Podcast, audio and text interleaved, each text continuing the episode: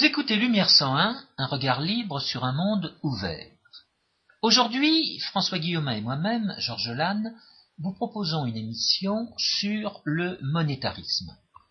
Le monétarisme est une doctrine, une école de pensée qui a été parler d'une étiquette parce que justement la question s'est posée de savoir ce que ça voulait dire.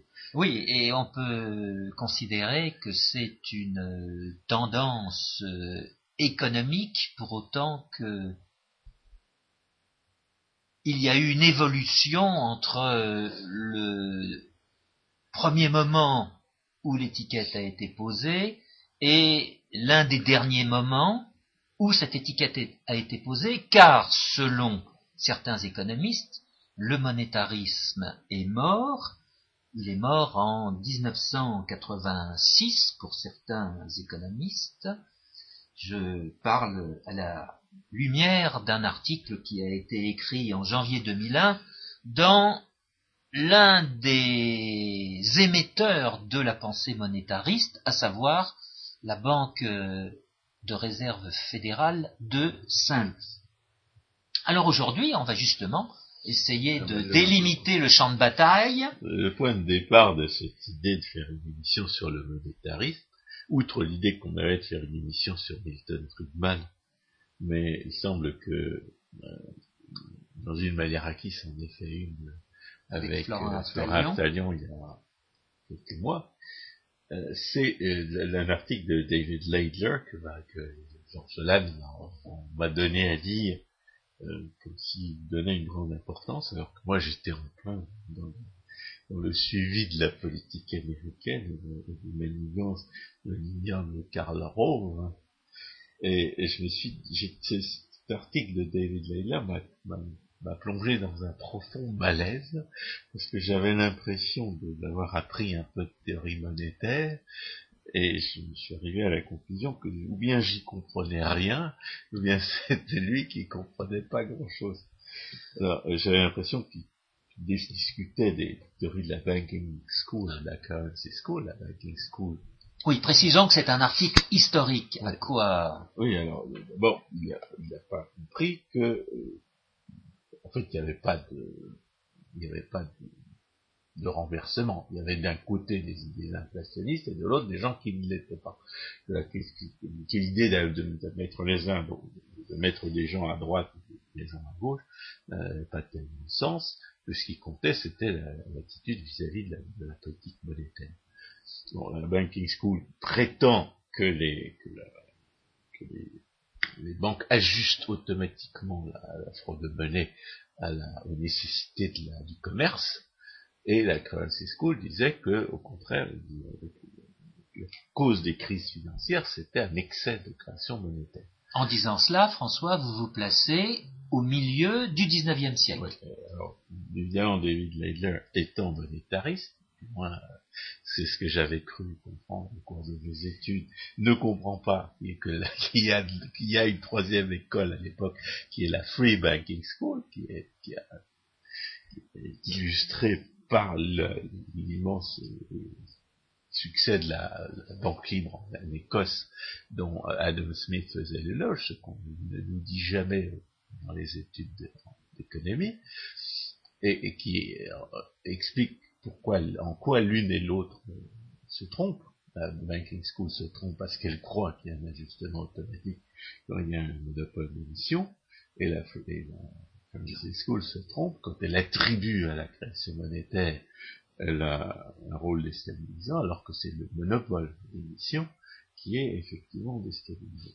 Alors, euh, autre, euh, autre source de, malaise dans, cet article, c'est qu'il parle de la théorie de la quantité de monnaie.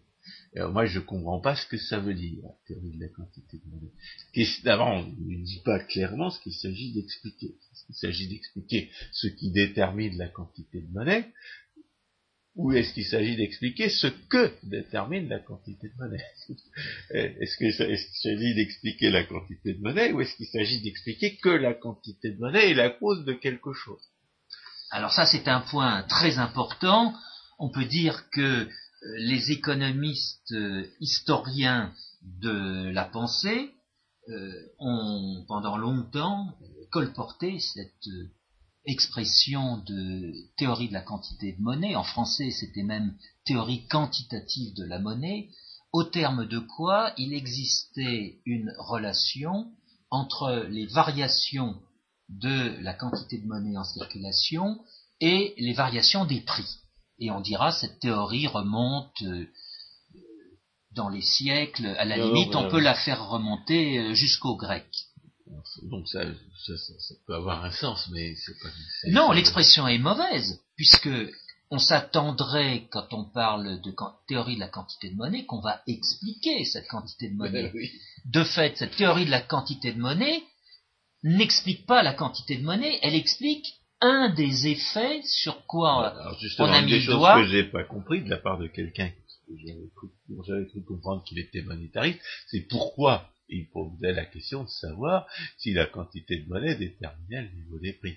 C'est absolument nécessaire, même, puisqu'il s'agit de, de, ma part de, de, confesser ma, perplexité, voire mon ignorance face à, une question qui était posée, euh, moi je, suis obligé de, de dire que je me suis découvert monétariste à une époque où là, et dans un contexte où le monétarisme était considéré comme une, théorie extrémiste et, simpliste, euh, parce qu'il n'y avait pas d'autre explication de l'inflation, de, ce qu'on appelait l'inflation. C'est-à-dire à l'époque, une hausse, de la, une hausse des, prix, euh, une hausse généralisée des prix. Donc je me suis découvert monétariste, euh, c'est-à-dire extrémiste et, euh, simpliste, euh, parce que j'avais pas d'autre explication à la hausse des prix que la quantité de monnaie, étant donné que je n'arrivais pas à expliquer ce que croyaient absolument tous les, gens, et qui, les, économistes à la française qui professaient alors, comment les, prix pouvaient continuer à augmenter alors qu'on aurait fermé le, le, la galette. Donc, euh, je me suis découvert euh, monétariste, et puis euh, et puis je, suis arrivé, je finis par fréquenter des gens qui étaient aussi extrémistes et simplistes que moi, et, pour conclure que, avec ces gens-là, qui, à qui on a fini quand même par donner raison, que l'inflation est toujours et partout un phénomène monétaire. Ce n'est que plus tard, ayant abandonné le pseudo-expérimentalisme de la praxéologie, que je me suis rendu compte que c'est par définition que l'inflation est un phénomène monétaire, parce que l'inflation, c'est une politique monétaire. Et qu'étymologiquement, le mot inflation faisait référence au gonflement de la quantité de monnaie Exactement. Tout simplement. Exactement, l'inflation, c'est le gonflement de la monnaie. Et un gonflement par la violence. C'est-à-dire, soit les, Espagnols volent l'or et l'argent des Amériques, soit ils volent les, ils imposent un monopole d'édition qui leur permet de fabriquer euh, trop de monnaie. Soit, dernier cas de figure euh, euh, plaisant, on découvre des mines d'or ou des mines d'argent. Oui, alors justement, cet article de Leidler parlait de alors, autre, problème que j'ai pas réussi très bien à, élucider. Moi, j'étais persuadé que le métallisme s'impliquait une, une fixe entre l'or et l'argent, essentiellement, simplifié, et Leila avait l'air de penser que ça pouvait marcher. Alors qu'à l'évidence, ça ne peut pas. Puisqu'il n'y a aucune raison pour que le rapport des prix reste le même au cours du temps. Ça a toujours l'air de marcher dans les premières années, et à la fin, on est toujours obligé d'y renoncer. Et Vilfredo Pareto, dans différents articles qu'il a écrits euh, dans la décennie 90, expliquait que l'Union monétaire latine qui avait été créée en 1865 et qui était fondée sur le bimétallisme ne pourrait pas fonctionner à cause de, ce, de cette encre bimétallique. Il était favorable, lui, à une union monétaire latine qui aurait été fondée sur une, une seule encre, l'or ou bien l'argent. Alors justement, il avait l'air de, avait l'air de dire, c'est intéressant, surtout quand on pense que le système de, qu'un système de banque libre aurait complètement résolu le problème, que les partisans de l'étalon or à, à, la fin du 19e siècle étaient des déflationnistes, et, les associer à la droite, je sais pourquoi, et puis euh, et puis que les partisans des talons argent ou du digitalisme étaient des inflationnistes, mais ils n'employaient ni l'une ni l'autre notion. Exact. Ils parlaient de droite et de gauche, il n'y avait pas, euh, aucun sens. Euh, D'autant plus que, bien entendu, ce qui compte, c'est pas la, la de la quantité de monnaie, mais la manière dont celle-ci est, est perçue si les, si les prix baissent, si tous les prix baissent euh, et que tout le monde s'y attende, eh bien, il n'y a pas de raison pour que, les contrats, euh, notamment les contrats d'endettement, ne, ne, tiennent pas compte de cette baisse des prix. Euh, donc, on dit que la déflation vole les euh, débiteurs au profit des créanciers. C'est pas une déflation, c'est une déflation non prévue par les contrats. Et que, d'ailleurs, la mauvaise foi des créanciers peut, éventuellement d'ailleurs euh, conduire dont, la mauvaise foi des créanciers peut, éventuellement conduire à abuser. C'est à tout, si on s'est mis d'accord pour un taux d'intérêt réel de 2%, c'est le normal euh, à, l'époque, eh bien c'est pas 4%. Donc on peut, on peut réviser des contrats de ce genre. Ça se fait, et ça, se fait évidemment de plus en plus avec les, variations des politiques monétaires qui, bouleversent le système de prix. Mais la, tenir compte dans un contrat des, circonstances non prévues, euh, et une procédure de révision adéquate, c'est une, démarche normale. Mais François, je vous interromps, on, va y revenir. En disant ce que vous venez de dire, vous faites allusion à ce qu'on va dénommer à partir de la décennie 1950 les anticipations. Il faut voir que les économistes, jusqu'à cette époque, n'avaient pas pris en considération dans euh, les décisions des individus les anticipations qu'ils pouvaient avoir. Et il en était ainsi parce qu'il ne raisonnait pas par rapport aux individus, mais raisonnait par rapport au marché, au marché des biens, il faisait abstraction des choix que pouvaient faire les uns ou les autres en termes d'action ou en, termes de biens. Cette approche qu'on dira microéconomique à partir de la décennie 1930 euh, n'avait pas encore vu le jour. Donc, il y a, dans le monétarisme, j'ai cru comprendre qu'il y avait aussi, pourquoi que j'ai pas tellement eu l'occasion d'étudier en tant que tel, j'ai cru comprendre qu'il y avait un problème de demande de monnaie. Oui, alors, je vous que Milton Friedman on va y avait théorisé une fonction de. On va y venir, mais avant, je voudrais aussi euh, insister sur un point. Bon, pour l'instant, on a parlé de quantité de monnaie. L'expression est rarement utilisée en France, même officiellement, à la Banque de France, dans les papiers qui peuvent être écrits par cette institution, il est question de la masse monétaire. Eh bien, je, m'érige en faux contre cette expression qui ne veut rien dire, sauf à ce que ceux qui écrivent aient des relents de la théorie physique mécanique qu'ils ont pu euh, apprendre euh, ici ou là. Euh, la, on la est, masse. On est souvent rêveur devant la manière dont les, Français traduisent les expressions qui sont empruntées aux anglo-saxons en économie. Euh, quelquefois, on, on, est confronté au dilemme de traduire, d'utiliser l'expression consacrée ou d'en employer une qui, qui, est, qui est conforme à, à la logique et à la linguistique à la fois. Oui, mais dans notre cas, euh, l'expression masse est lourde de, de, de, faux, de fausses considérations. Euh, la quantité de monnaie est a priori plus simple à utiliser. Mais je vais immédiatement bah, beaucoup plus loin. Ce qui compte pour un praxéologiste ou un économiste autrichien, c'est de, c'est que quand c'est qu'un véritable économiste ne cherche pas à savoir quelle est la quantité de monnaie, mais quels sont les, quels sont les moyens institutionnels et contractuels d'ajuster l'offre à la demande. Bien sûr.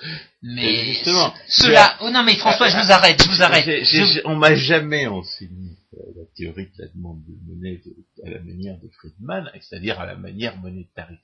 Sauf qu'étant étant découvert monétariste, je ne suis jamais devenu complètement. Je suis devenu autrichien avant de, d'être complètement monétariste, en dépit de, tous les cours que, que, Florin Astadion m'avait dispensé quand j'étais son, étudiant. Donc j'ai appris la, chose la plus compliquée à comprendre quand parle de demande de monnaie, c'est que c'est que la, demande, c'est que la quantité de monnaie euh, physique ne varie pas du fait des variations de la demande. Il n'y a pas, il y a pas des gens qui n'ont pas de monnaie et qui en demandent, et d'autres qui ont de la monnaie et qui en ont. Tout le monde a de la monnaie, et la, demande de monnaie, c'est une demande de détention, c'est pas une demande d'achat ou de vente. De sorte que, que si la quantité de monnaie totale ne varie pas, la seule manière pour la demande de monnaie de varier, c'est euh, de faire bouger le pouvoir d'achat de la monnaie. Oui, mais alors là, François, vous m'accorderez que euh, il y a une étape qui a été allègrement sautée, sans le dire, c'est l'étape de la définition de la monnaie. vous avez évoqué la currency. C'est pour ça qu'on ne se demande pas euh, quand on est euh, économiste trichien, on ne demande pas quelle est la quantité de monnaie, puisqu'on sait ce que c'est que la monnaie, c'est-à-dire un, bien qui sert comme instrument d'échange. Euh, c'est un bien qui sert comme instrument d'échange, qui a été découvert étant donné les actions d'échange que les uns et les autres ont menées. il faut que on sache que le bien est effectivement utilisé comme instrument de chant. Oui, mais pourquoi en est-il ainsi Il faut que certains aient inventé de, s'en servir comme un instrument d'échange. C'est ça. Et pourquoi pour ça qu'il y a de l'innovation en la matière. Exact. Et qu'il y a de la réduction du coût de l'échange. C'est pas tout à fait le, oui, c'est pas tout à fait le sujet.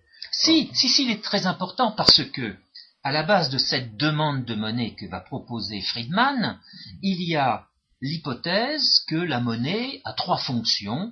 Fonction euh, d'intermédiaire des échanges, fonction d'unité de compte et fonction de réserve de valeur. Sur quoi Friedman et les monétaristes vont insister. Mais moi je pose la question.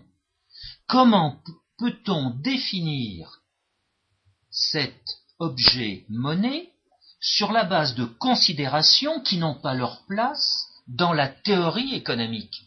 La fonction n'est pas un critère définissant les choses. L'être humain a des fonctions, l'être humain remplit une fonction, mais une chose n'a pas de fonction. La, fonction de la fourchette. que le pseudo-expérimentalisme des uns et des autres les conduit à essayer de catégoriser les raisons d'agir sur la monnaie, alors que euh, quand on raisonne en logique de l'action, on n'a pas besoin de se demander pourquoi les gens euh, agissent. Ça, relève de l'histoire économique et non pas de la théorie. Alors François, là aussi, je vous arrête. Effectivement, ça relève de l'histoire aussi, mais il faudrait être clair sur cette histoire. Quand Friedman va écrire sa refondation de la théorie de la quantité de monnaie, source de sa théorie de la demande de monnaie, eh bien, nous sommes en 56, 20 ans plus tôt, il y a eu un coup d'État à l'échelle, euh, non pas mondiale, mais à l'échelle de l'Occident, qui a été la décision prise par les gouvernements d'interdire la convertibilité des substituts de monnaie en or c'est-à-dire d'interdire aux particuliers d'exiger des, remboursements en or contre leurs billets et contre leurs comptes auprès de, des détenteurs d'or. tout bien sûr, et où tout cela a été comptabilisé selon des règles de comptabilité dignes de ce nom par les banques. Or, à la suite de cette interdiction, les règles de comptabilisation n'ont pas changé. Autrement dit, les billets et les dépôts à vue qui jusqu'alors étaient qualifiés de substituts de monnaie sont de fait devenus substituts de rien. Sont donnés la monnaie elle-même. Oui, alors. La classification de, de, de Mises. Exactement. Ce qui est bah, il, est, il, était encore un, ils étaient encore indirectement des substituts alors, parce que le talon de changeur n'a disparu qu'en 1971. Nous sommes d'accord. On peut dire que ces billets-là étaient représentatifs d'une certaine quantité d'or. À l'échelon national, ils n'étaient représentatifs de rien. À l'échelon international, pour autant que des accords avaient été convenus entre les gouvernements, ils étaient encore un petit peu représentatif. Mais cette euh, question que j'évoque à l'instant est justement la source de grandes confusions sur la mesure comptable de la quantité de monnaie.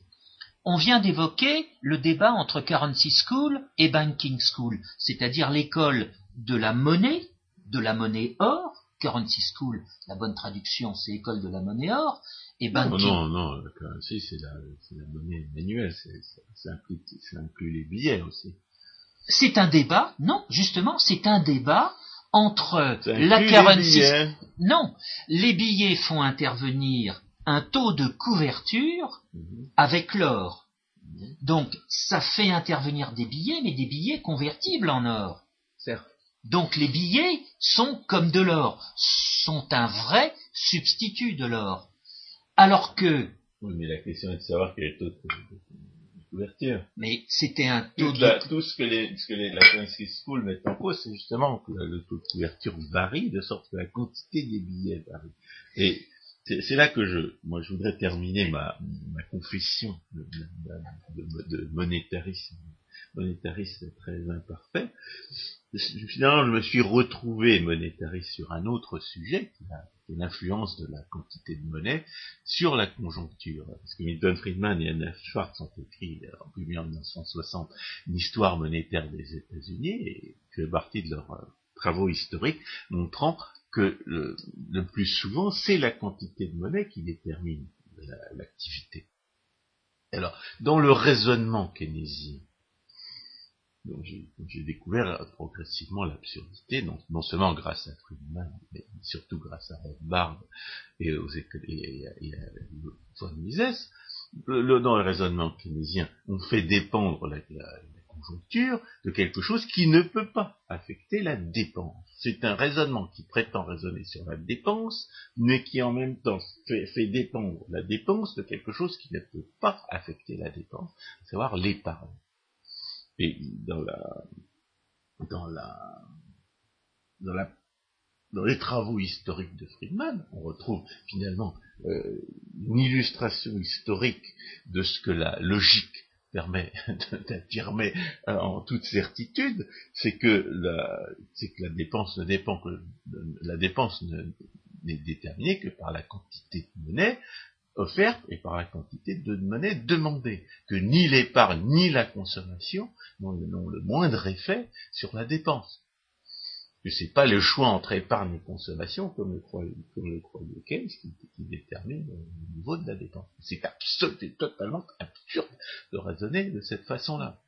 Alors, ce, qui est, euh, ce qui est euh, disons, paradoxal, après avoir, après avoir donné raison à Friedman et après avoir euh, euh, féliciter Friedman pour avoir, illustré le fait nécessaire que c'est là, sont les phénomènes monétaires qui déterminent le niveau de la dépense, on est obligé de constater que Friedman prenait apparemment au sérieux les divagations de Keynes sur l'épargne et la consommation, puisqu'il s'est donné la peine de réfuter la, la fonction de consommation de Keynes. Donc tout le monde devrait se foutre comme de l'an 40.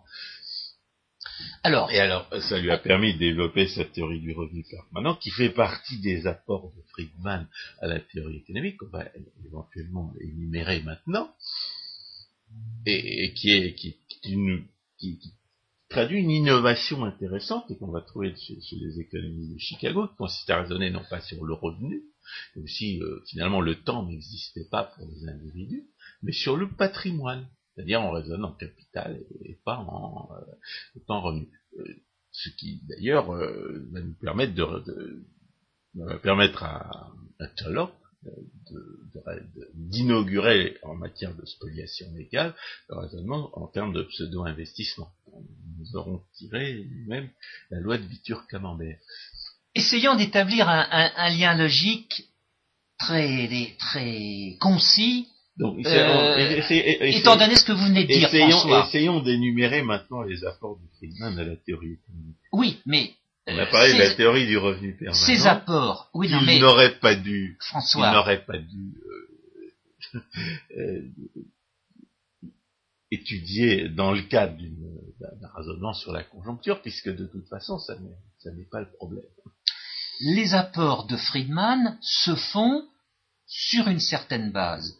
La base est fondamentalement celle qu'a proposée Keynes dans son livre Théorie générale de l'emploi de l'intérêt et de la monnaie, où il fait intervenir explicitement, Au départ, Une- il dupe de Keynes. oui, exactement, Euh, J'ai Mais- déjà montré euh, pour, pour la question de la consommation. Mhm. au sérieux une question qui ne se posait pas. oui, mais Mais il y a aussi la- la- l'idée sur laquelle l'activité dépendrait d'un d'un certain niveau de, de, dépenses. c'est ça, mais à l'intérieur du raisonnement, il y a l'introduction d'un nouveau concept qui est le concept de préférence pour la liquidité. Lequel concept de préférence pour la liquidité n'est rien d'autre qu'une définition particulière de la notion de demande de monnaie. Il faut se rendre compte qu'il y a 100 ans, les économistes refusaient le concept de demande de monnaie. Jacques Rueff, par exemple, ne parlera pas jusqu'à la décennie chez 1950 Mises, en Non, non. 1912. non, non. On parlera de non-demande. On dira, dans le cadre de l'échange, la personne qui offre reçoit de la monnaie, la monnaie qu'elle reçoit, c'est une non-demande. On demande de quoi? On s'arrête là, on se pose pas la C'est une question. non-demande- C'est une non-demande de bien. C'est une anti-demande Oui, de c'est bien. une, c'est une non-demande. Donc, on, une demande on- de on est, on est dans le flou. Non, Le concept dans, de dans demande de la monnaie et du crédit, euh, John Mises raisonne en termes d'affaires. Non, pas, pas au sens où la demande de monnaie est expliquée par un certain nombre de variables. L'originalité de Keynes est de faire apparaître, oui, mais c'est des pseudo-expérimentalistes. Ils essaient d'expliquer des des demandes de monnaie, alors que ce qu'il s'agit de- d'identifier, c'est les, les moyens d'ajuster la, la, oui, mais je disais l'originalité de cette décennie 1930, c'est donc de faire apparaître que la demande de monnaie va s'expliquer sur la base d'un certain nombre de variables économiques. C'est ce qu'on reprochait aux économistes euh, qui confondent la théorie et l'histoire. Bien. Mais euh, de réserve de majeur, instrument cela étant, cela de- étant. Keynes va enfoncer le clou en disant ces fonctions de demande de monnaie que j'appelle préférence pour la liquidité ne sont pas stables dans le temps. Et il opposera à cette instabilité présumée de la demande de monnaie sa fonction de consommation qu'il veut être stable, Définie Il sur- pas d'effet sur la dépense. oui, mais définie sur la base de ce qu'il appellera la propension marginale à consommer. Ce que Friedman va On faire, tirer les absurdissimes. exactement, mais ce que, exactement, ce que Friedman va faire, c'est de démontrer empiriquement que cette propension, de demande- de la- que la fonction de demande de monnaie est, est- est- est explicable par des variables. Exactement, C'est-à-dire qu'il y a une certaine stabilité, euh, exactement, des, des corrélations entre ce qui explique la demande de monnaie et la demande de monnaie elle-même. Mais pour arriver à ça, et c'est son article de 56, il va dire fondamentalement, la monnaie, c'est un actif de patrimoine. Autrement dit, il va mettre l'accent, Une réserve de valeur. pour s'exprimer autrement, autrement dit, il va euh, mettre l'accent sur une fonction particulière de la Et il y avait monnaie. des gens qui disaient autre chose? Ah bah oui, euh, la fonction fondamentale de la monnaie, c'est sa fonction mo- intermédiaire, moyen d'échange. Ça fait partie du patrimoine. Non, c'est un accent, justement, étant donné les trois fonctions, le monétarisme va mettre l'accent sur la fonction patrimoniale, il va faire apparaître que la monnaie est une façon de détenir son patrimoine, surtout étant donné que- une certaine typologie. Parce que la question va se poser de savoir si l'on détient son épargne sous une forme euh, liquide ou pas liquide. Exactement. On va, on va retrouver, on retrouve la préférence pour la liquidité. Oui, mais étant entendu là encore qu'il va y avoir une dénaturation du vocabulaire à l'initiative de Keynes, cette notion de liquidité que vous utilisez à l'instant, François, c'était fondamentalement au début du XXe siècle une notion comptable. La liquidité était envisagée relativement à des créances qui allaient arriver à maturité dans euh, le portefeuille Mais ça dépend aussi d'actifs. de l'existence d'un marché organisé second, d'un marché secondaire pour les créances. C'est là où les financiers vont en arriver, mais cette fois C'est-à-dire dans la deuxième partie du c'est-à-dire- XXe siècle. Que Finalement, on ne sait plus très bien ce, qu'est la monnaie. Si Bah, nous y sommes. Si, Et tous pour- les, si tous les actifs sont Oui, non, finalement liquides dans une certaine mesure, Mais c'est ça qui est gravissime. On ne sait plus, en définitive, ce qu'est la monnaie, mais pour la bonne raison que ces économistes n'ont jamais donné une vraie définition de la n'est- Ça monnaie. n'est grave que pour les gens qui ont besoin de faire une politique monétaire. Ah, Pour les gens qui ne se soucient que d'ajuster les offres de vente et qui savent comment faire, c'est pas un problème gravissime du tout. On, on sait comment résoudre ce problème-là. Alors, à la suite de cet article de 56, où Friedman expose une théorie de la demande de monnaie expliquée par les différents taux de rendement des actifs de patrimoine, il va proposer, en fait, un modèle macroéconomique qui a quelques similitudes avec le modèle keynésien tel qu'il a pu être euh, mathématisé par des auteurs comme euh, Hansen ou comme X. Mais finalement, il est assez, euh, disons, mécontent du résultat, et c'est comme ça qu'il va essayer de s'en échapper. C'est Bah, l'article on auquel vous faisiez. On disait qu'il était dupe du keynésianisme, il va l'être de moins en moins. Exactement. Mais il restera dupe de, de la macroéconomie. Parce que euh, si, on, si nous, nous avons compris que la, que la conjoncture dépend de la monnaie, nous avons aussi compris qu'un excès de création de monnaie pouvait conduire à, à- pouvait engendrer des crises. Dans son histoire monétaire des États-Unis, Friedman attribue la prolongation de la, de la dépression à des erreurs de politique monétaire, sans, beaucoup tenir compte de l'incertitude institutionnelle, mais il ne voit pas que ce, qui déclenche la crise de 29, c'est la stabilisation du pouvoir d'achat de la monnaie que critiquait euh, euh, von Mises un an plus tôt. Donc, euh, Friedman va rester un, macroéconomiste et, et à ce titre se- s'exposer à toutes les critiques des, économistes autrichiens euh, et notamment le plus connu euh, étant euh, Hayek. Mais il y, a, un- autre aspect de, la, théorie de Friedman pour laquelle il est connu, c'est la, la, la recommandation d'échange flottant. Alors, à cet égard, il faut euh, clarifier ce qui se passe dans la décennie 1960. La macroéconomie est développée par Friedman, étant donné l'hypothèse de la demande de monnaie qui rencontre une offre de monnaie et qui débouche sur un équilibre macroéconomique. Bien. Les variables explicatives de cet équilibre macroéconomique sont les mêmes que celles du modèle keynésien. Bien.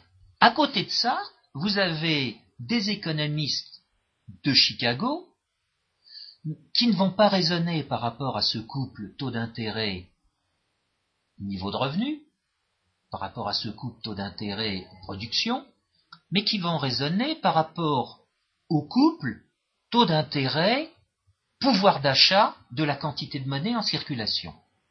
Ce qu'on appelle les encaisses réelles. C'est des gens Et qui vont tirer toutes les conséquences du fait que finalement, à terme, c'est c'est pas la quantité de monnaie qui détermine la richesse.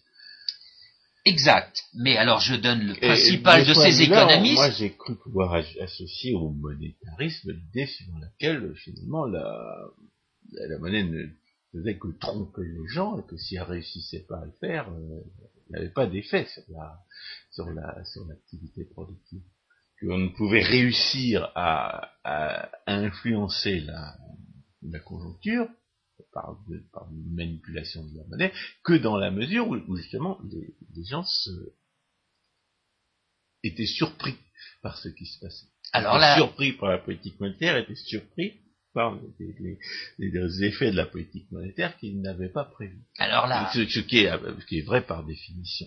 François, vous faites allusion à un développement qui va se faire au milieu, à partir du milieu de la décennie 60 et qui va justement être repris par les keynésiens et qui va déboucher sur ce qu'on appellera dans la décennie 70 le le néo-keynésianisme. moi, j'étais surpris d'apprendre que les keynésiens avaient trempé là-dedans. Ça me paraît une telle réfutation du keynésianisme. Non, mais alors. Je me demande s'ils ne sont pas tombés par accident dans de la vraie théorie économique. Alors, précisons. Alors keynésien, ils n'auraient pas dit. Précisons l'apport de Friedman en 1956 dans son article sur cette explication de la demande de monnaie.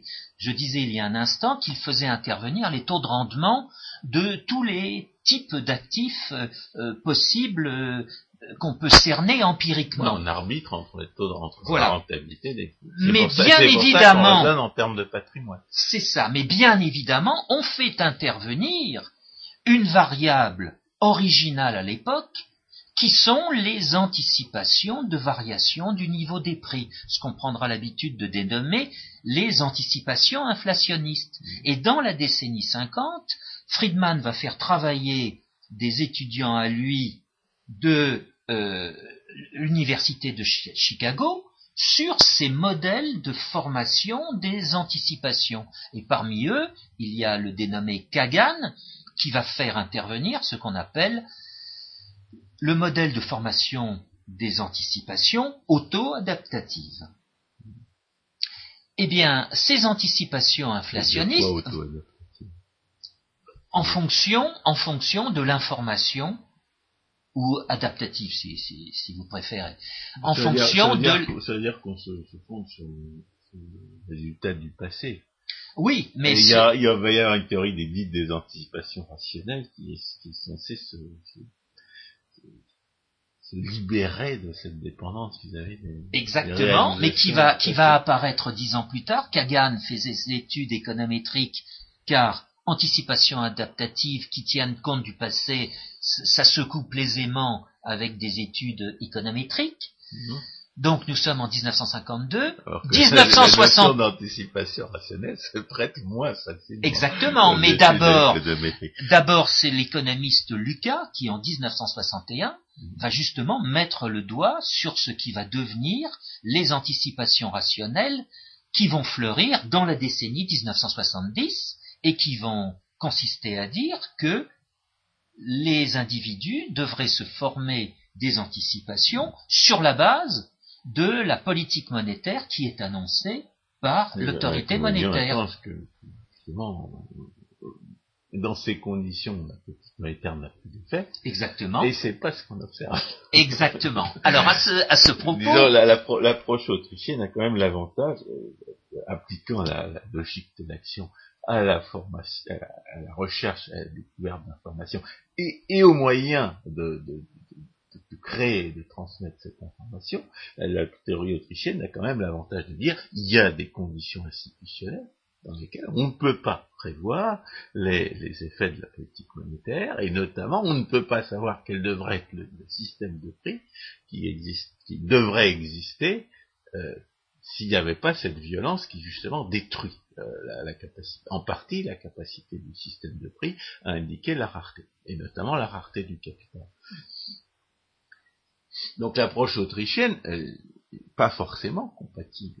Elle est compatible avec une recherche rationnelle de l'information, mais elle explique comment l'intervention de l'État détruit cette information. Exact. Et elle, comment elle rend les gens euh, institutionnellement irresponsables, de sorte qu'ils n'ont pas intérêt à rechercher certains types d'informations. Donc elle va, elle va, elle va expliquer que des erreurs systématiques vont se produire. Y compris d'ailleurs par le fait qu'on n'enseigne pas la théorie autrichienne dans les universités. Ça aussi, c'est une explication des erreurs systématiques commises par les agents économiques, notamment dans la finance.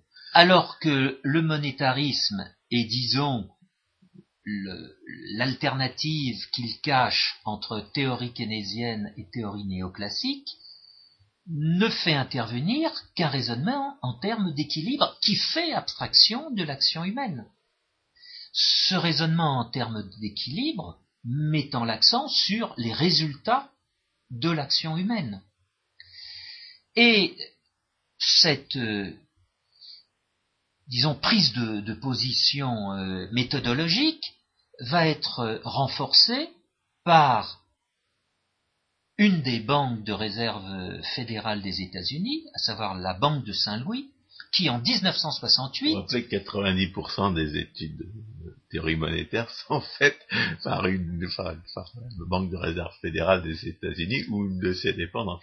Oui, mais de fait, ces banques disposent des données. Euh, la Banque de Saint-Louis va faire un effort pour euh, euh, faire connaître aux, aux, professeurs et aux étudiants qu'elles disposent de statistiques et qu'ils ont toute possibilité pour euh, utiliser ces statistiques à euh, des fins euh, de recherche. Et c'est ainsi en particulier que Friedman fait cette histoire monétaire des États-Unis. C'est une étude statistique qu'il peut faire grâce à toutes les données dont il dispose. Eh bien, en 1968, le, le gouverneur de la Banque fédérale de Saint-Louis va proposer ce qu'on appelle un modèle réduit du monétarisme qui consiste à mettre en regard d'un côté le niveau de revenus à prix constant, de revenus réels, et de l'autre côté la politique budgétaire et la politique monétaire. Et le modèle de la Banque fédérale de Saint-Louis va consister à évaluer l'efficacité les effets respectifs de, la politique monétaire et de la politique budgétaire. Que, bien entendu, comme la politique budgétaire se, repose sur les sophismes keynésiens, elle n'a aucune efficacité. Alors, on bah, elle aucune efficacité pour ce qui est de ses objectifs prétendus. C'est ça. la prétendue relance. Alors, on va distinguer, on va distinguer le court terme et le long terme.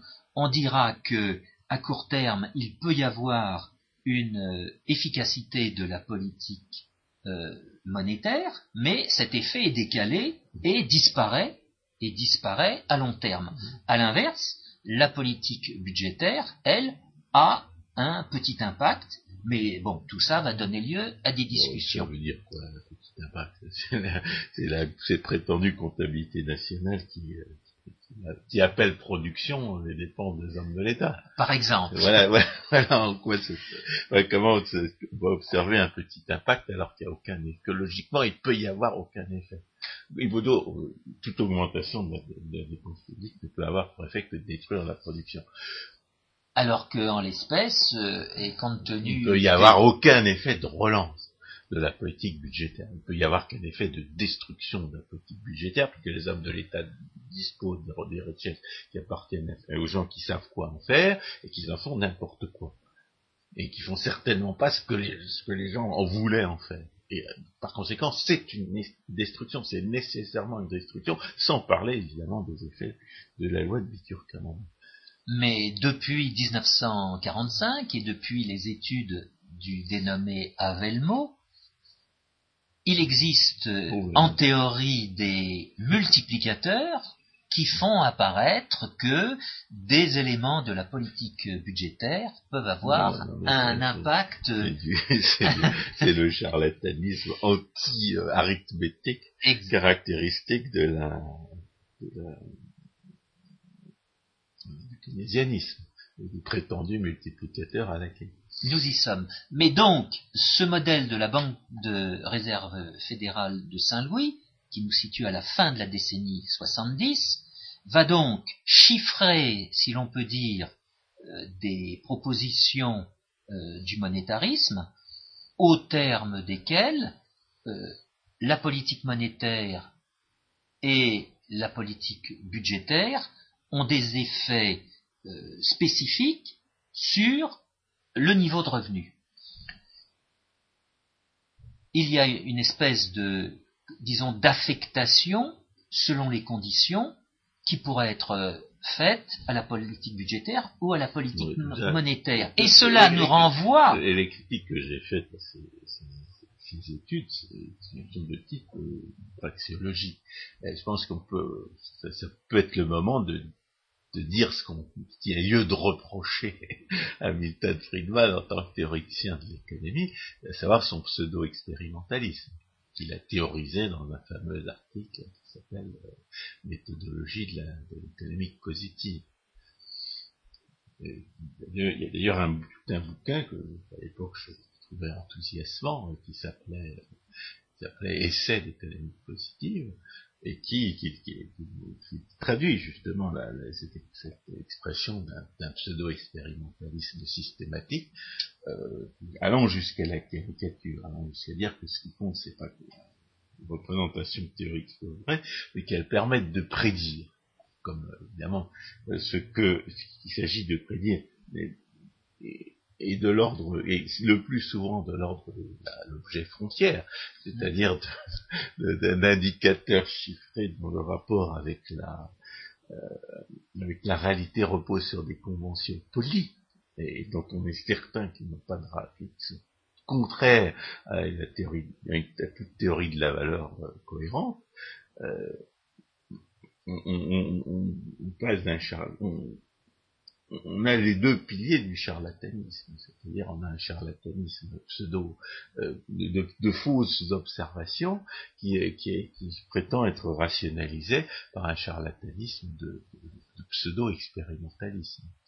Exact. C'est-à-dire on, croit qu'on ne peut pas faire autrement, alors qu'en réalité il y a une autre méthode totalement différente, et qui est la méthode que, que, les keynésiens ont conduit progressivement à, tenté d'exterminer à partir des années 40. Mmh, mmh. Et la, l'autre méthode, c'est la logique, la logique de l'action. Mais c'est pour ça. Et une logique de l'action qui conduit à, finalement, à, ignorer et, à négliger la plupart de ces prétendus chiffres. Oui. On se moque de savoir quels sont les chiffres. On sait quelle politique va conduire à détruire la richesse. On sait quelle politique va conduire à augmenter la richesse. Si on veut augmenter la richesse, on n'a pas besoin de connaître les chiffres de la richesse.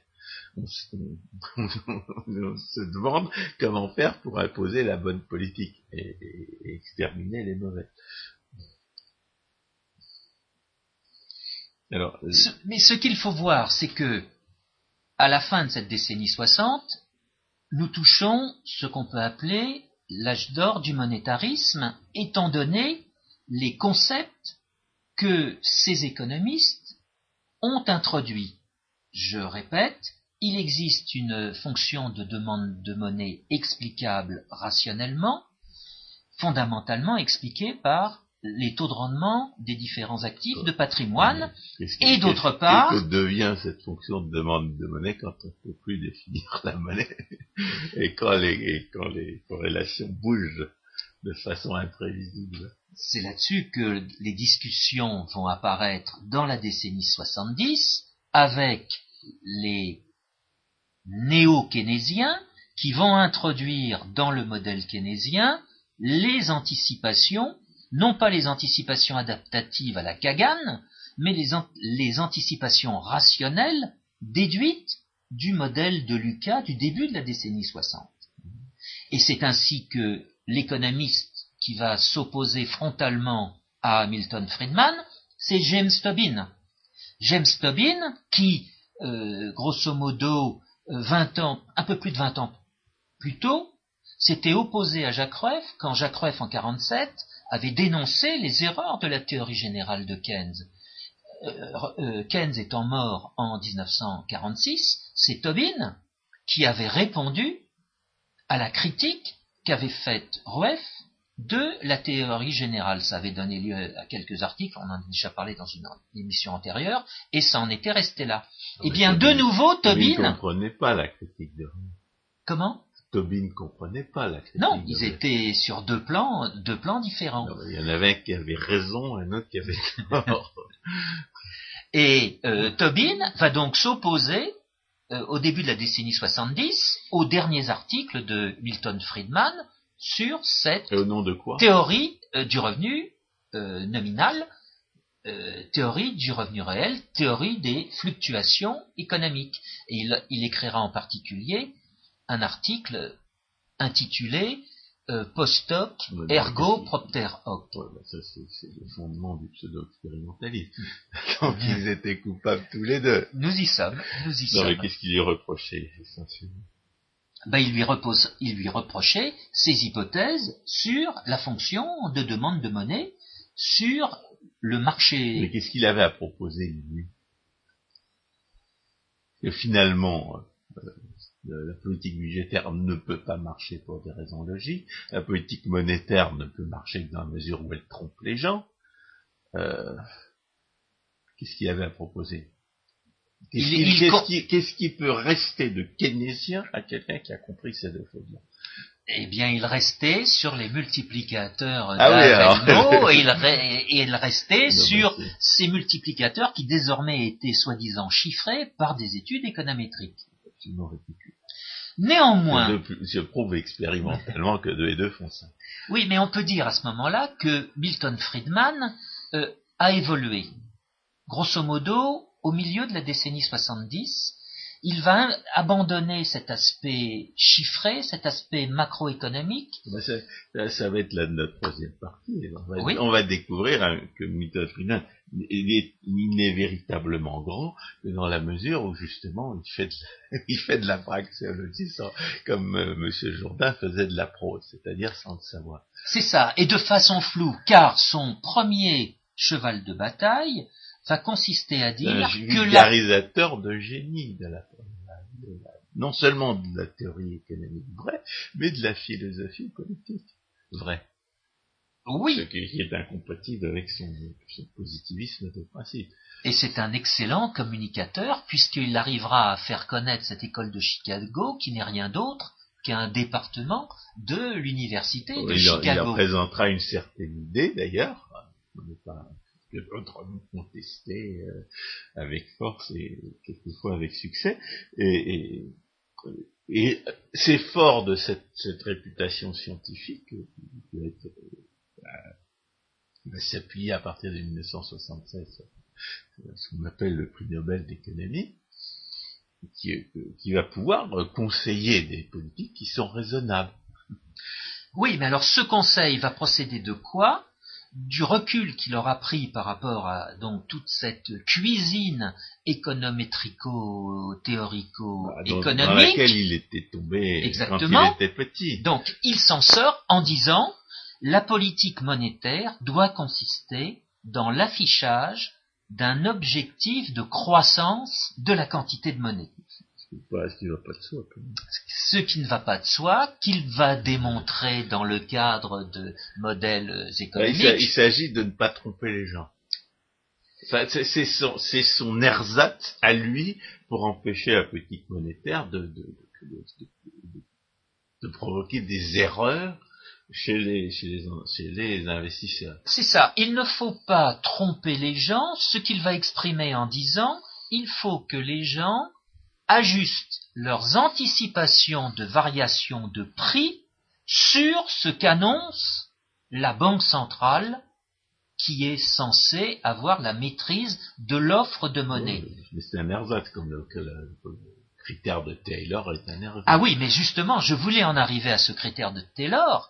De fait, en évoquant cette règle monétaire, Friedman introduit une innovation dans la théorie monétaire, qui est cette politique qui doit s'appliquer à- sur des règles, qui doit tenir dans des règles. Donc, au départ, Friedman euh, va proposer une règle simple, et on en arrive à la règle de Taylor du début de la décennie 1990, qui est une règle compliquée, qui fait intervenir la production potentielle, qui fait intervenir le taux d'intérêt à court terme, etc., mais qui est, etc. qui est- qui est encore ouverte à la critique parce qu'elle est trop inflationniste. Oui, Mais au moins, mais c'est l'idée sur laquelle il y aurait un, un ersatz euh, que, les, que la à la, suppression des, banques centrales qui pourrait empêcher les banques centrales de faire trop de bêtises. Alors, oui. Et, d'ailleurs, ce, critère ne va pas être observé, il ne va pas être suivi. Oui, mais c'est parce qu'on ne l'a pas suivi qu'on a eu la, crise de, 2007. Oui, mais euh, pour revenir à cette décennie 70, euh, parallèlement à la proposition de Friedman que la Banque centrale affiche son objectif de croissance de la masse monétaire, il y a le développement du principe de la base monétaire, d'une politique monétaire qui doit donc faire en sorte que la Banque centrale gère à sa façon ce qu'on appelle la base monétaire, c'est-à-dire grosso modo une définition étroite de euh, la quantité de monnaie. le reste de la monnaie est censé dépendre Exactement. Euh, plus ou moins que la quantité de monnaie créée par les banques, de dites de second rang.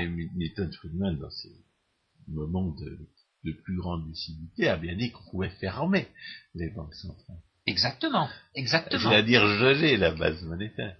Exactement. Mais c'est pour ça, cette règle de... Euh, Mais ce qu'il recommandait de geler la base monétaire C'est fonction des anticipations, alors non seulement en matière de prix, mais aussi en matière si on gèle la base monétaire, ça va créer certaines anticipations. C'est dans l'autre sens eh qu'il faut raisonner. non, non, non, pas du tout. Pas du tout. On gèle la base monétaire, les gens s'adaptent à cette politique monétaire qui est la meilleure possible, tant qu'on n'aura pas complètement euh, euh, supprimé les banques centrales. Mais c'est tout le problème qui va se poser et qui va amener à quoi? À distinguer différentes quantités de monnaie. Différentes définitions de la quantité de monnaie différentes définitions comptables de la quantité de monnaie, les fameux M1, M2, M3, pour autant que euh, la politique monétaire se fixe un objectif, eh bien, euh, cet objectif lorsque, doit... Lorsque cet objectif est choisi, ça modifie, ça modifie le, comportement de ces agrégats. Bref, on est, on est en, pleine cuisine bah, et parce que les ersatz ne sont que des ersatz. Et finalement, non mais euh, Milton Friedman n'a pas que vulgarisé une politique monétaire. Finalement, n'a pas euh, forcément été suivi ou n'a pas marché. Il a aussi proposé euh, des, politiques plus générales et qui ont été suivies on lui a beaucoup reproché d'avoir fait des, cours des, au Chili à l'époque du général Pinochet. Euh, évidemment, il a conseillé toutes sortes d'individus plus autonomes pour les fanatiques de la gauche, mais on n'en a pas parlé. On a reproché que cela, parce que c'est pas, bien d'aller faire des cours au Chili du général Pinochet. Mais le, le, Chili général Pinochet, une fois qu'on a, pris au sérieux ses conseils, il est devenu un, pays modèle pour le reste de l'Amérique latine. Et c'est d'ailleurs pour ça qu'on ne lui a pas pardonné.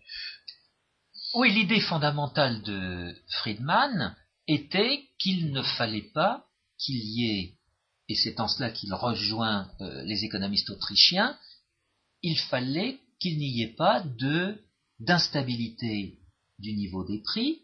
il n'a pas fait que des recommandations en termes de, monnaie. Il a, il a dit, il n'a pas théorisé la chose la plus importante de la science économique, à savoir, il a dit à plusieurs reprises qu'on dépense, on, dépense beaucoup mieux son propre argent que celui des autres. Mmh.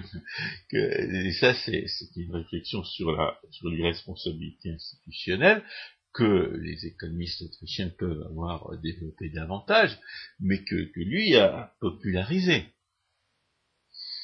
Il a, euh, il a aussi, bien entendu, expliqué que c'est pas la spéculation est la chose la plus normale du monde, que, mm-hmm. que, quiconque agit en attend une certaine, un certain résultat, et que c'est ça la spéculation.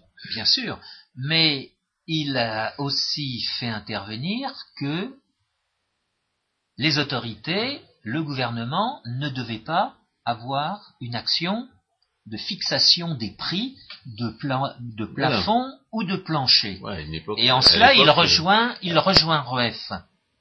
Oui, oui, oui, sauf que et Rueff a une drôle de conception des prix. C'est exact. Il, avait une idée, il se faisait une idée des, des, prix qui, qui, qui, qui a l'air de confondre des prix euh, manipulés par l'intervention, indirectement mhm. par l'intervention de l'État, avec des prix libres. Mhm. Ce qui n'est pas le cas. Exact. L'intervention de l'État fausse toujours l'appréciation. Mhm.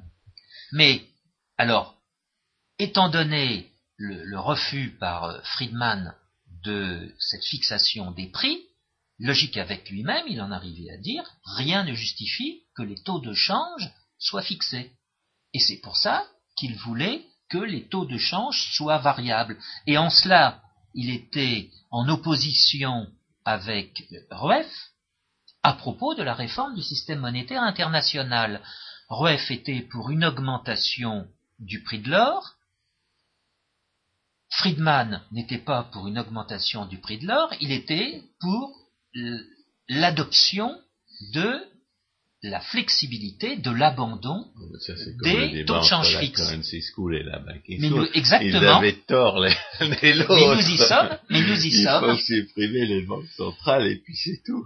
Mais si je donnais ce, ce, cet exemple, c'était pour en revenir à ce que vous disiez, François Guillaume, c'est que Friedman était, entre guillemets, pragmatique. Mm-hmm. Et il disait à Rueff, vous ne pourrez pas faire accepter une augmentation du prix de l'or, alors que je me fais fort que les gens acceptent une euh, flexibilité, une variabilité des taux de change. Il y a quand même raison de dire qu'on ne peut pas à la fois faire une politique de change et une politique de quantité, visant à déterminer une certaine quantité de la monnaie. Exact, exact. Et ça, évidemment, les gouvernements euh, sont, sont pour la plupart acharnés à essayer de faire des deux politiques à la fois. Et on entend encore euh, certains mouvements politiques qui seraient prêts à revenir à l'étalon or pour simultanément avoir une politique inflationniste, mmh. ce qui est une contradiction dans, les termes. Euh. Je donnais cet exemple de, de, ce débat entre Friedman et Rueff parce que nous étions donc au milieu de la décennie 70, où euh, le système monétaire international avait euh, des accords de Bretton Woods avaient été abandonnés, et voulait un retour à l'état or. Il n'y avait plus de, référence à l'or dans la définition du dollar. Exactement. Il était à 42 dollars par once, il n'était plus rien. Exact. Et Rueff voulait un retour à l'étalon or. Friedman n'était pas d'accord avec ce retour à l'étalon or. Il voulait qu'il y ait une variabilité libre euh, des taux de change, que les taux de change, selon le mot consacré, soient véritablement flottants. il est mort en quelle année, Friedman? 2006, je crois. Bah, il y a eu le temps de voir la politique d'inflation. Hein. Ah oui, oui. et, de l'identifier comme tel. Et sa solution à euh, la politique d'inflation, c'était justement de faire en sorte que euh, la politique monétaire affiche un objectif de croissance de la quantité de monnaie. Autre point euh, très important, Friedman et la théorie monétariste dit que l'autorité monétaire ne peut pas avoir d'impact sur les taux d'intérêt. Certes, la Banque centrale peut manipuler le taux d'intérêt à très court terme, mais elle ne peut pas avoir d'influence sur le taux d'intérêt à long terme. Bien plus, en ayant... ça fait partie des choses qu'on finit par comprendre. Euh, malheureusement, non. On peut lire encore aujourd'hui euh, des articles. Oui, mais quand même, les, les, manipuler taux d'intérêt à court terme, c'est fausser l'appréciation de la rareté. Exactement, exactement. encore une fois, euh, il s'agit de tromper les gens sur la disponibilité de l'épargne, et on les conduit évidemment à faire des, investissements qui s'avèrent non rentables. Oui, mais c'est pour ça. Donc, il, souligne les, les deux mouvements l'autorité monétaire. Surtout quand, on a des taux particuliers. Oui. indexé sur les taux à court terme. Alors c'est pour ça, donc, il souligne les, deux mouvements, et, je vais en évoquer un, troisième. L'autorité monétaire n'a pas d'action sur les taux d'intérêt à long terme, elle a une action sur les taux d'intérêt à court terme, mais avec cette action... C'est une réflexion plus générale sur le fait que la, monnaie n'est pas une richesse. C'est-à-dire que la, comme dit Pascal Salin, n'importe quelle quantité de monnaie peut rendre tous les services de la monnaie. C'est certain. Par conséquent, si on crée, si on crée une monnaie supplémentaire on peut, créer une illusion d'avoir créé une richesse supplémentaire, mais cette illusion va se dissiper essentiellement parce que la, parce que l'offre de monnaie supplémentaire va conduire à une baisse du pouvoir d'achat de, de la, monnaie en général. Alors c'est le troisième point où je voulais en arriver. Friedman va insister sur la différence à faire entre les taux d'intérêt nominaux et les taux d'intérêt réels. c'est très à la mode à une certaine époque. Surtout quand les, taux de, hausse des prix à la consommation atteignent 15%. Quelle est la différence entre le taux d'intérêt nominal d'équilibre et le taux d'intérêt réel d'équilibre Eh bien, ce sont les anticipations inflationnistes d'équilibre. Donc quand on est autrichien, on sait que c'est qu'il y a des choses beaucoup plus profondes et bien plus tôt. Oui, il y a d'un côté, bien sûr, mais euh, il y a deux. Il y a d'un côté Vixel et de l'autre côté Fischer. Euh, oui, mais c'était Vixel qui avait raison. Nous sommes d'accord, mais euh, Friedman inclut donc dans son modèle macroéconomique à la fois les anticipations comme variable euh, explicative fondamentale des phénomènes économiques, et en particulier des fluctuations économiques, mais aussi cette distinction entre taux réel et taux nominal. Dès l'instant que les anticipations sont différentes de zéro, c'est-à-dire dès l'instant que euh, les gens s'attendent à une instabilité des prix dans un sens ou dans l'autre, Surtout dans un, surtout dans un sens. Le taux d'intérêt nominal est différent du taux d'intérêt réel. La Banque centrale ne peut que manipuler le taux d'intérêt nominal à court terme. Elle n'a aucune influence sur le taux d'intérêt réel, qu'il soit à court terme ou qu'il soit à long terme. La différence étant les anticipations inflationnistes. Le, la, politique. Dans les anticipations rationnelles. Mais voilà, et c'est. Mais ça marche pas. Un autre. Mais nous y sommes. C'est pour ça que ces différents éléments font que le monétarisme va devenir euh, une grande cuisine macroéconomique, mêlant euh, statistiques, modèles économiques, modèles économétriques, différentes variables qu'on introduit pour l'occasion, et sa date de disparition effective, selon la Banque fédérale de Saint-Louis, c'est donc 1986, à partir de quoi, euh, pour ma part, je dirais, l'économie autrichienne a commencé à prendre de l'importance. Euh, chez les gens sérieux. Chez les gens sérieux.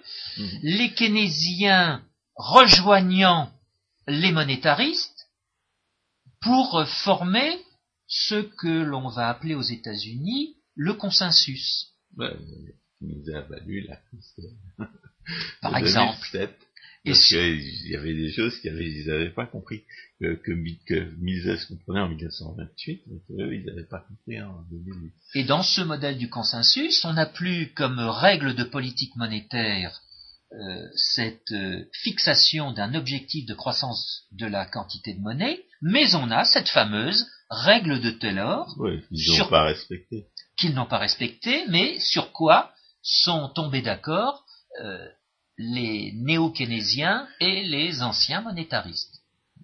Il n'empêche qu'aujourd'hui, il y a un nouveau monétarisme selon certains, qui se fait, qui se profile à l'horizon et qui a comme point de départ, et on, arrêtera sur ce point, qui a comme point de départ non plus en fait une vision imprécise de la monnaie comme actif de patrimoine, mais davantage comme euh, un moyen de réduire ce qu'ils appellent les frictions, considération qui nous ramène à la décennie 1930, considération qui était chère à X, lequel X connaissait un petit peu les économistes autrichiens.